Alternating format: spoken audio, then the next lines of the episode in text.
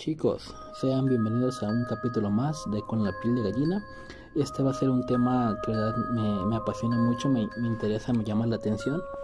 Trata sobre artistas que han sido reemplazados. En algún punto de su carrera perdieron la vida y para no eh, dejar de generar efectivo y todas esas ganancias que generan fueron cambiadas por gente bastante parecida a él y que con el paso de los tiempos los fans, la misma prensa se ha dado cuenta de que son unos impostores los que están aquí presentes. Espero lo disfruten y antes de pasar con el capítulo, una disculpa ya que la semana pasada no pude subir capítulo, estuve eh, fuera de la ciudad por cosas ahí personales, pero esta semana ya volvemos a la normalidad y espero disfruten el capítulo. Vamos a empezar.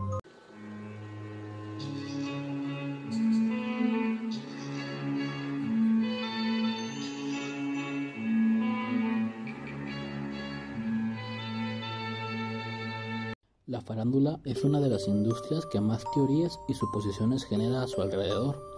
Los personajes dentro de ella se vuelven el punto de mira de millones de ojos en el mundo. Artistas cuyo éxito genera millones, no solo para él, sino para todo aquel que lo rodea. Pero ¿qué pasa cuando esta superestrella pierde la vida en el punto más alto de su carrera? Algunos de ellos se convierten en leyendas, pero existen otras superestrellas que vivos generarían más impacto del que su muerte puede generar y cuando esto ocurre la solución más fácil es suplantar al artista y que el show continúe. En el tema de hoy hablaremos sobre las teorías que afirman que algunos artistas internacionales murieron hace años y que el rostro que ahora vemos no es más que un doble que está suplantando la vida de la superestrella. Esto es Con la piel de gallina y aquí comenzamos.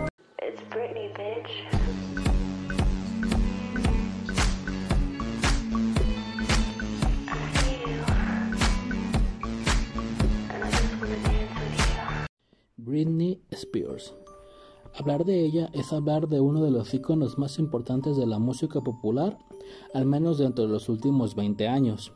Britney Spears es sin duda una de las artistas musicales con mayor número de teorías a su alrededor, desde una aliada política para ciertos presidentes hasta un títere del proyecto MK Ultra. Pero la historia que hoy nos ocupa es aquella que afirma que la cantante estadounidense habría perdido la vida y lo que ahora vemos como Britney no es más que un clon. Así como lo escuchan, no fue suplantada, fue clonada. Se cuenta que la pareja del momento, Britney Spears y Justin Timberlake, sufrieron un accidente automovilístico en 1999, accidente donde, donde, la donde el cantante saldría con fuertes daños físicos, pero que Britney no correría con la misma suerte, ya que la princesa del pop habría muerto al instante siendo decapitada por el mismo impacto del auto. La teoría afirma que para este año el boom que era Britney alcanzaba tales dimensiones que su disquera ya habría clonado al artista para tener un respaldo en caso de que la joven Spears muriera prematuramente. El punto que sostiene la teoría es que un año después la nueva Britney, consciente de ser una copia de la cantante original, lanzaría sin autorización un sencillo llamado Mona Lisa para el álbum The Original Do donde literalmente se cuenta cómo fue clonada la ahora nueva Britney. La canción sonaría algo sonaría solo una vez en una estación de radio local para posteriormente ser borrada y ocultada por parte de la disquera.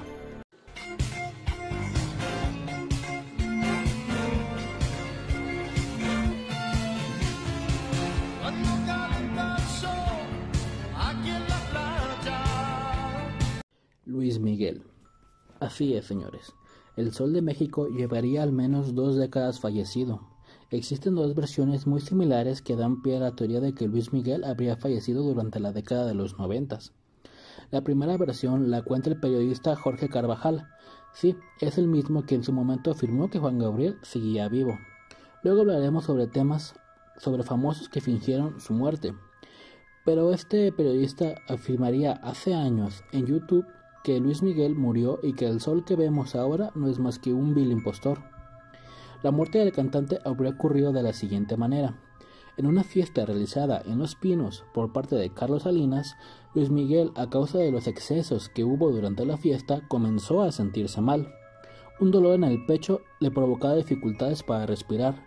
Con apoyo, de, con apoyo de gente que acudió al evento, sacaron al cantante a tomar un poco de aire pero este se desplomaría perdiendo el conocimiento.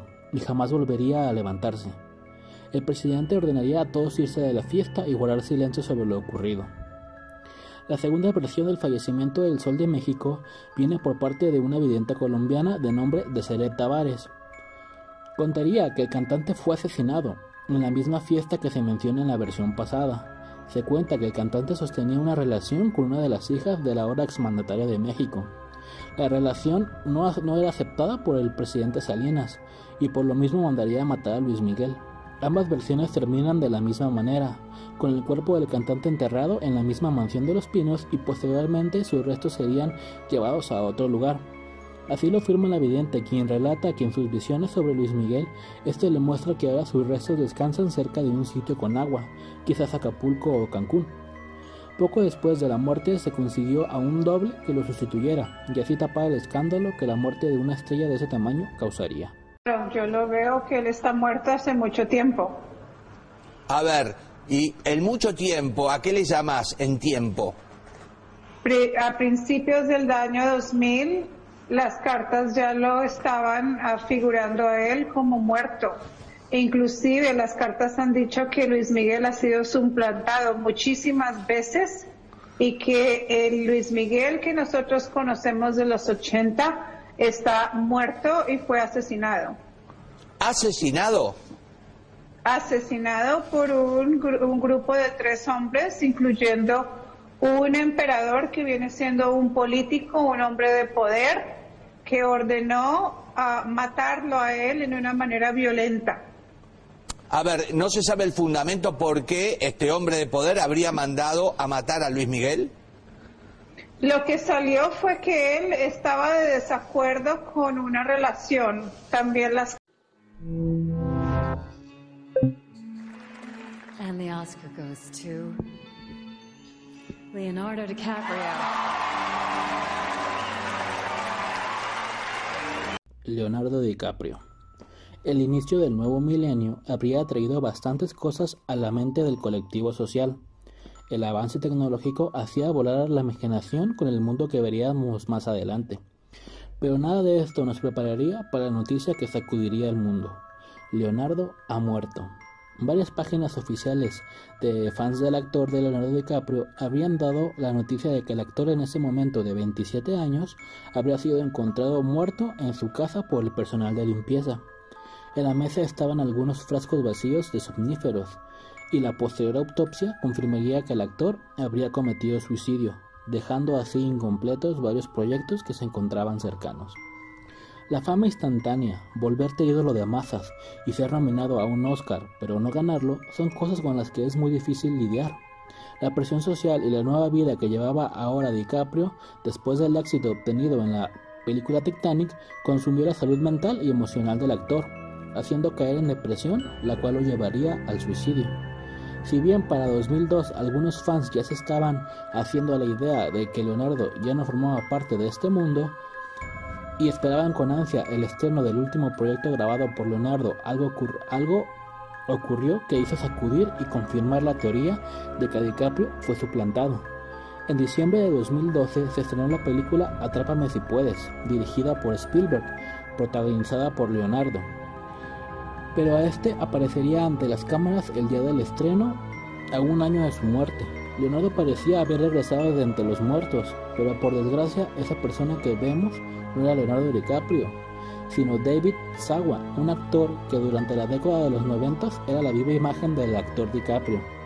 Su parecido físico era increíble, y este parecido fue el que la industria de Hollywood aprovechó para suplantar a Leonardo con David y así conservar todas las ganancias que DiCaprio ingresaría en los proyectos que éste dejó pendientes. Así que al final de todo, Leonardo DiCaprio sí murió sin haber ganado un Oscar. ¡Demonios! ¿Qué más tengo que hacer para ganar la más preciada estatuilla? Estoy cansado de sonreír falsamente cuando anuncian el nombre de otro. ¿Acaso no les agrado porque soy insoportablemente hermoso? Fui un aviador obsesivo, un infiltrado. Salvé de la muerte a Kate. Estuve en el sueño de un sueño, de un sueño, de un soñador. ¿Por qué, Academia? ¿Por qué?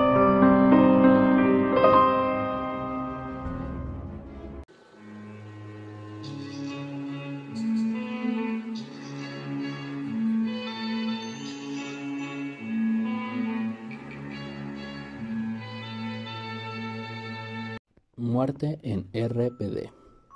Dejamos un poco el glamour de Hollywood y viajemos a México. RBD fue un grupo musical conformado por varios jóvenes artistas de México, un grupo pop que saltaría a la fama y se quedaría por varios años gracias a una novela juvenil y cientos de conciertos y giras que harían de este grupo de jóvenes un éxito en México y Latinoamérica. Un grupo de rock pop conformado por tres hombres, Alfonso Herrera, Christopher Uckerman y Cristian Chávez, tres mujeres, Maite Perroni, Anaí Puente y Dulce María, tendrían el mundo en sus manos y poco después del éxito musical vivirían de la fama y buscarían explorar otros aspectos de sus carreras, la mayoría permaneciendo en la carrera de la actuación, pero no todos gozarían de la fama que trae ser una estrella musical. Dulce María no llegaría al final del grupo, ya que ésta perdería la vida en 2007, y para conocer esta versión de la historia debemos viajar a Brasil, específicamente Porto Alegre, Tour Celestial. El grupo cumplía con unas fechas en el país amazónico, y como era de esperar, los jóvenes no perderían la oportunidad de, recorrer el país y probar lo más posible de su cultura y gastronomía. Eso fue lo que llevaría a la muerte a la joven Dulce. Una bacteria provocada por consumir carne en estado de descomposición enfermó y posteriormente terminó con la vida de la mexicana en tierras brasileñas. Se cuenta que todo registro del ingreso al hospital Santa Casa de la Misericordia en Porto Alegre fue borrado para así ocultar la tragedia. La actriz que ahora suplantaría Dulce María cumpliría con los contratos pendientes de la agrupación, culminando la gira y grabando el último trabajo musical como grupo trabajo el cual presentó algunos temas en homenaje para la fallecida cantante, titulados Lágrimas Perdidas y Para Olvidarte de mí. Si bien el hecho de que Dulce María fue intervenida de urgencia en un hospital brasileño no es un hecho que se pueda probar, se cree que debido a la explotación que sufrió la doble al suplantar a Dulce María, la ha llevado a ser ella misma quien filtrar información sobre lo que habría ocurrido con la verdadera cantante. Si bien la propia Dulce María ha salido a hablar del tema para aclarar y desmentir su supuesta muerte e incluso bromear diciendo que alguna amiga cercana le comentó que le haría un cuestionario para confirmar la identidad de la misma, los más eufóricos de la teoría sobre la muerte de la actriz resaltan varios cambios físicos en lo, en lo que fue la joven y lo que es la actual Dulce María. Cambios físicos como unos centímetros más o menos de altura, redondeó el rostro y detalles en la nariz y oídos, entre otros pequeños aspectos que, que usan los creyentes para así mantener la teoría de la suplantación. Muerte en RPD. Dejamos un poco el glamour de Hollywood y viajemos a México. RBD fue un grupo musical conformado por varios jóvenes artistas de México, un grupo pop que saltaría a la fama y se quedaría por varios años gracias a una novela juvenil y cientos de conciertos y giras que harían de este grupo de jóvenes un éxito en México y Latinoamérica. Un grupo de rock pop conformado por tres hombres, Alfonso Herrera, Christopher Uckerman y Cristian Chávez, tres mujeres, Maite Perroni, Anaí Puente y Dulce María, tendrían el mundo en sus manos y poco después del éxito musical vivirían de la fama y buscarían explorar otros aspectos de sus carreras, la mayoría permaneciendo en la carrera de la actuación, pero no todos gozarían de la fama que trae ser una estrella musical. Dulce María no llegaría al final del grupo, ya que ésta perdería la vida en 2007, y para conocer esta versión de la historia debemos viajar a Brasil, específicamente Porto Alegre, Tour Celestial, el grupo cumplía con unas fechas en el país amazónico, y como era de esperar, los jóvenes no perderían la oportunidad de, de, recorrer el país y probar lo más posible de su cultura y gastronomía. Eso fue lo que llevaría a la muerte a la joven Dulce. Una bacteria provocada por consumir carne en estado de descomposición enfermó y posteriormente terminó con la vida de la mexicana en tierras brasileñas. Se cuenta que todo registro del ingreso al hospital Santa Casa de la Misericordia en Porto Alegre fue borrado para así ocultar la tragedia.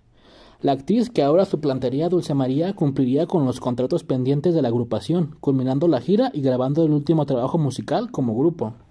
Trabajo el cual presentó algunos temas en homenaje para la fallecida cantante, titulados Lágrimas Perdidas y Para Olvidarte de mí. Si bien el hecho de que Dulce María fue intervenida de urgencia en un hospital brasileño no es un hecho que se pueda probar, se cree que debido a la explotación que sufrió la doble al suplantar a Dulce María, la ha llevado a ser ella misma quien filtrar información sobre lo que habría ocurrido con la verdadera cantante. Si bien la propia Dulce María ha salido a hablar del tema para aclarar y desmentir su supuesta muerte e incluso bromear diciendo que alguna amiga cercana le comentó que le haría un cuestionario para confirmar la identidad de la misma, los más eufóricos de la teoría sobre la muerte de la actriz resaltan varios cambios físicos en lo, en lo que fue la joven y lo que es la actual Dulce María. Cambios físicos como unos centímetros más o menos de altura, redondeo el rostro y detalles en la nariz y oídos, entre otros pequeños aspectos que, que usan los creyentes para así mantener la teoría de la suplantación.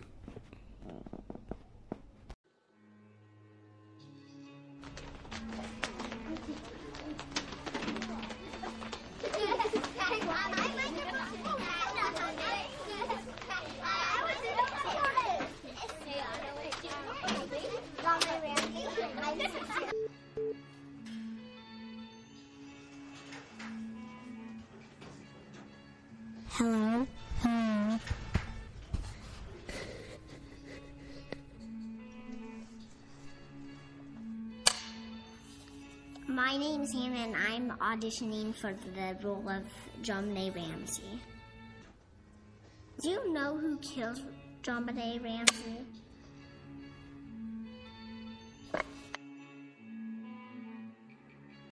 John Bennett Ramsey. Nacida en Atlanta en 1990, John Bennett se convirtió en reina de belleza para concursos infantiles y a sus seis años fue encontrada sin vida en el sótano de sus padres justo ocho horas después de que estos dieran aviso a las autoridades sobre su desaparición. Pero ¿en qué parte de esto encaja lo de un famoso suplantado? Si bien ser una reina infantil de belleza es glamuroso, mas no te convierte en una estrella famosa, veremos a continuación por qué la muerte de John Bennett no fue más que una muerte simbólica.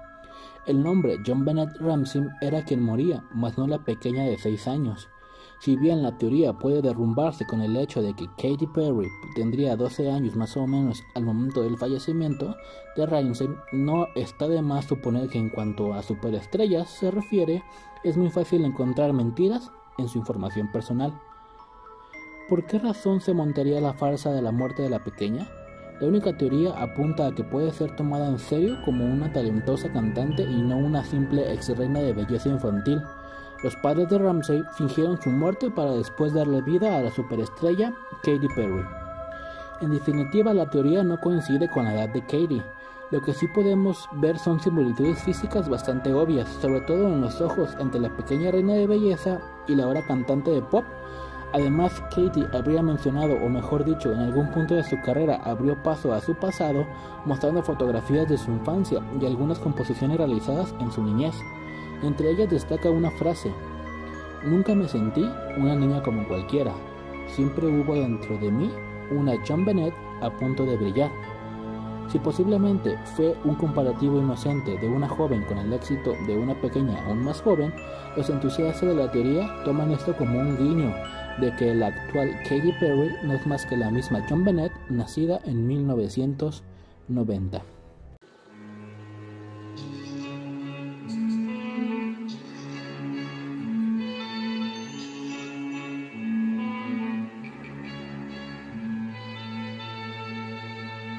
Otras menciones. Bueno chicos, si bien el capítulo está llegando a su final, no está de más hacer pequeñas menciones de otros artistas que de igual manera fueron suplantados o clonados. Eminem falleció en 2006 a causa de una sobredosis, sustituido por una persona con un parecido idéntico, lo cual justificaría su evolución musical y su manera de vestir después de ese año. Miley Cyrus Igual manera, las drogas nos arrebatan a una joven talentosa. Miley Cyrus perdería la vida en 2012 a causa de una sobredosis. Megan Fox, una actriz que a lo largo de su carrera ha presentado varios cambios físicos radicales, no es más que uno de tantos clones y que cada cierto tiempo es renovado. Eddie Murphy, fallecido entre 1990 y 1992, sustituido por un hombre de tez un poco más claro y labios más finos, además de un cambio de personalidad radical en estos años.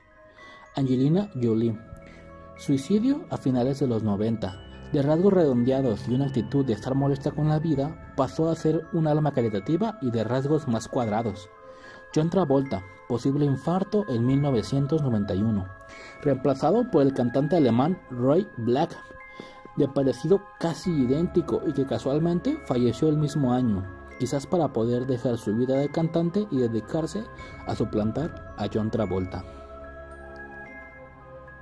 Y bien, ¿cuál es su opinión sobre todos estos temas de suplantación de famosos? ¿Creen que al menos uno de ellos fue real? Yo en lo personal considero imposible un acto como ese y mucho menos posible las versiones que hablan de clones de artistas. Espero disfrutar en el capítulo de esta semana. Sé perfectamente que no mencioné los casos sobre Paul McCartney y Avril Lavigne, ya que son temas mucho más extensos que merecen su, podcast o su capítulo en particular, ya que así como tienen argumentos para desmontar la teoría, tienen otros puntos que resultan al menos muy interesantes de ver. Por mi parte, esto ha sido todo y nos escuchamos en la próxima semana.